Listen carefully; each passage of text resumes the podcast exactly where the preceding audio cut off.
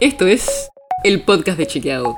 Un espacio en el que de lunes a viernes vamos a compartir con vos alguno de nuestros chequeos para que sepas qué de lo que se dijo o escuchaste es verdadero o falso. También te vamos a presentar las verificaciones que hacemos de las desinformaciones que andan circulando por ahí y vamos a traerte datos y contexto para entender mejor las noticias. Soy Olivia Sor. Este domingo, después de varias semanas de campaña, se llevan a cabo las PASO. Y para muchas provincias van a ser las primeras elecciones que se hagan en pandemia. Por eso en el episodio de hoy te vamos a responder a todas las dudas que tenés y vamos a repasar lo que tenés que saber antes de votar el domingo. Primero, algo muy importante. Si tenés síntomas, si te confirmaron que tenés coronavirus o fuiste contacto estrecho de algún caso confirmado, lo que informaron desde la Cámara Nacional Electoral es que tenés que aislarte y no vayas a votar. Pero si estás bien y no sos contacto estrecho, lo primero que deberías hacer es fijarte en el padrón electoral donde votás. Sobre todo porque este año, por la pandemia, se agregaron nuevos centros de votación y es posible que votes en un lugar distinto al que venís votando siempre.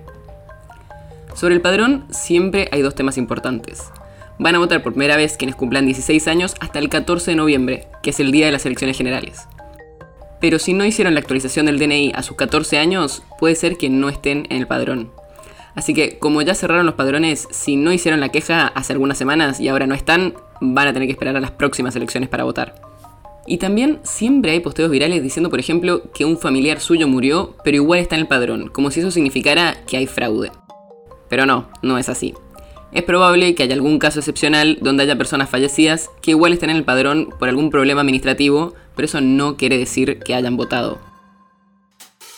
Después, además del padrón, otro tema importante es el DNI. Se puede votar con cualquier DNI, hasta con el que dice no es válido para votar. Pero lo único que tenés que tener en cuenta es que el documento que lleves tiene que ser igual o posterior al DNI que está en el padrón. O sea, si tenés 60, no puedes ir a votar con tu DNI de cuando tenías 5 años, porque seguramente ya hay un DNI más actual en el padrón. Este año, además del DNI y de fijarte el padrón en donde votás, vas a tener que llevar tu barbijo. Y obvio, vas a tener que cumplir con las recomendaciones sanitarias como tomar distancia de la gente cuando haga fila y lavarte las manos. Además, las personas mayores van a tener prioridad para votar entre las 10 y las 12 y media. Mientras que en algunos distritos, como en la ciudad de Buenos Aires, los mayores de 70 van a tener prioridad durante todo el día. Una vez que ya entres a tu cuarto oscuro y elijas la boleta, desde la Cámara Nacional Electoral y la Dirección Nacional Electoral recomiendan no cerrar el sobre con saliva, sino introducir la solapa dentro del sobre a modo de cierre sin necesidad de pegarlo. Seguro ya te diste cuenta por qué, pero como después esos sobres los tienen que abrir las autoridades de mesa, así no tienen que tocar saliva y evitar posibles contagios. Después de meter tu sobre en la urna, vas a tener que firmar el padrón, y para eso recomiendan que lleves tu propia lapicera.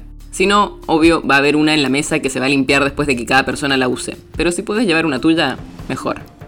Y la idea es que, después de votar, salgas de la escuela. Nada de visitar tu aula de cuando tenías 10 años o de pasar a saludar a un amigo que es fiscal. Así hay menos gente en el establecimiento y menos riesgos de contagios. Ahora que ya sabes todo esto, suerte el domingo.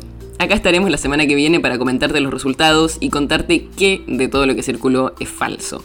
Porque sí, ya sabemos que, como siempre que pasa algo importante, va a circular desinformación. Y acá estaremos para contártelo. El episodio de hoy está basado en una nota de Reverso, el proyecto periodístico colaborativo que busca frenar la desinformación en estas elecciones de 2021. Si te interesa, puedes seguirlo en redes sociales, búscalo como Reverso AR. El podcast de Chequeado es un podcast original de Chequeado, producido en colaboración con Posta. Si tienes una idea o algún tema del que te gustaría que hablemos en un próximo episodio, escribinos a podcast.chequeado.com. Y si te gustó este episodio, seguinos en Spotify o en tu app de podcast favorita y recomendanos a tus amigos. Si querés más información sobre esto o sobre otros temas, entra a chequeado.com o sumate a nuestras redes. Soy Olivia Sor. Hasta mañana.